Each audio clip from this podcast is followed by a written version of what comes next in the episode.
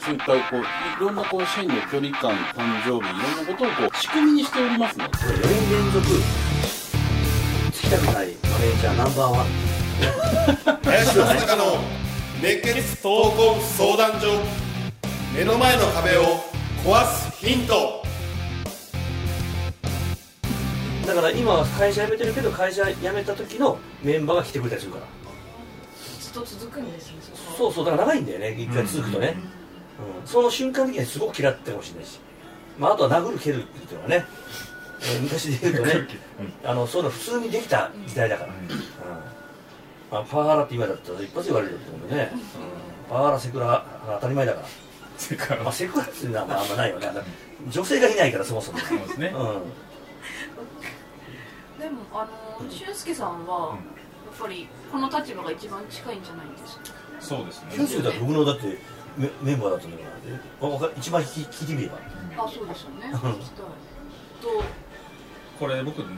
読んでてうん。これ役割だと思うんですよね。だから近づきづらいから悪いわけではなくて時には近づきづらい存在でいなきゃいけない時もあったりするんですね。じゃあこのマネージャーが例えば、まあ、近づきづらい存在であればじゃあこの何でも話して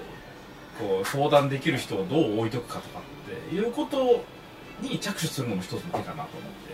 自分がもうキャラを変更しちゃって急になんかこうチャラチャラね聞くっていうのはやりづらいんであればそういう風にしなきゃいけないしなんか近づきづらい人間が悪いみたいな風に今思ってるんだったらそれは僕はちょっと違うかなと思って。いてそういう威厳を出せない人もいるのでで出せてるんであれば、まあ、そこがすごくあのーメンバーにとっていい働きをしてる場合なんですよ。だからもう一人役割として例えば何でも相談できてそれをまたこうフィードバックしてもらえるようなそんなメンバーがいたらまたこのチームっていうのは円滑に動くかなと。思ってる。で当然うちの会社でも当然林さんって近づきづらいっていうところあるかもしれないですけどじゃあ僕間入ってそこをやってる部分もありますしその辺の役割分担っていう方のが重要でなんかこの自分の予算まで殺してまでキャラを変更するってことって逆効果の方が大きくなっちゃうんじゃないかななんていうふうに今ちょっと読んでました。役割分担うん。昔からねあのーマネージャーっていうかねその上司が好かれる必要ないっていうふうによく言われてた、うん。愛され尊敬されよっていう言葉があるようにいや両方あったらいいよ、え好かれてしかも尊敬されればいいんだけど両方取れないんだったら尊敬されよって言われた。だから今嫌われたっていいと。極端にいやでも尊敬されないことはまずいと、うん、だからどっちしかしか取れないんだったらそっちを取れっていうふうに、まあ、僕らはずっと教わってやってきたんでね、だからもちろん山近さんみたいに両方ある人はそれは素晴らしいと思うし、まあ、逆にそれが精進したからこそできることであってね。ですぐにはできない。とするとやっぱ尊敬されるにはどうすればいいのかって考えた方が早いと思うよ、うん、今間違っても迎合して尊敬されないからそう。そこだけは。そうするとおかしくなっちゃうなっていうのはすごく感じます。山近さんみたいに両方の役割がでいやななんか展開的になんかなんかなんかちょっと間違ってますよねでもそれがきっかけなんですよね。パートさんの大嫌いでって言った時にすごくいろんなことを考えるきっかけがあったってことですよね。今のお話聞いてるいや今のずっと聞いててあのこの歌で。どういう感じかなままずちょっとあの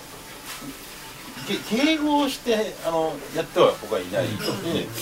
あの感謝の気持ちがパートさんに足らなかったなっていうのパートさんのことがちょっと前面に出てますけど。10年前に「あやめて当然や」と「ありがとう」も言ってないし声もかけてないしおおおっしゃるように差し飲みなんかしてないし今の社員と本当に僕忘年会とか嫌いなんですよ、わーみたいな宴会も全然大嫌いでさよならって帰るんですけど2人か3人か4人の飲みは本当に大切におっしゃるように。さすがにぬあの寝泊まりはしませんけど、飲みを本当におっしゃるように大切にしてますただ無口なんでそこはちょっとアウトプット系の林さんと聞く系の 子がちょっとキャラ違うと思いますけど。役割がここで違う。役割まあ2人がこうコンビになったらバンチューとか星馬ですけど。うん。どうでもいいですけどまあ、逆逆にねこの30代のマネージャーぐらいのレベルで、例えば人に対して感謝をするというこの感謝という言葉思いっていうのはなかなか分かんないと思う。うんだからだからまあ僕は今はそのキャラを変えてまで迎合する必要ないよっていうのが僕の答えではあるんですよね、でもそれがずどんどんどんどんこの上になっていけばいくほどやっぱ感謝という気持ちがすごく分かってくる人と全く分かんない人が両極端なるからでやっぱり感謝をが、ね、できる人のところに人がやっぱ最終的に集まってくる。これもねずっと見てくる中ではあの一つの王道なのかなと思いますありがとうございます。林さん、お月さん、そして山近さん、どうもありがとうございました。はい、ありがとうございます。ありがとうございます。この番組ではリスナーの方々からいただくご質問を募集しています。自分の人生や日本、社会のことなど、林正孝に聞きたいことをどしどしご応募ください。皆様からの質問お待ちしております。それでは次回もお楽しみに。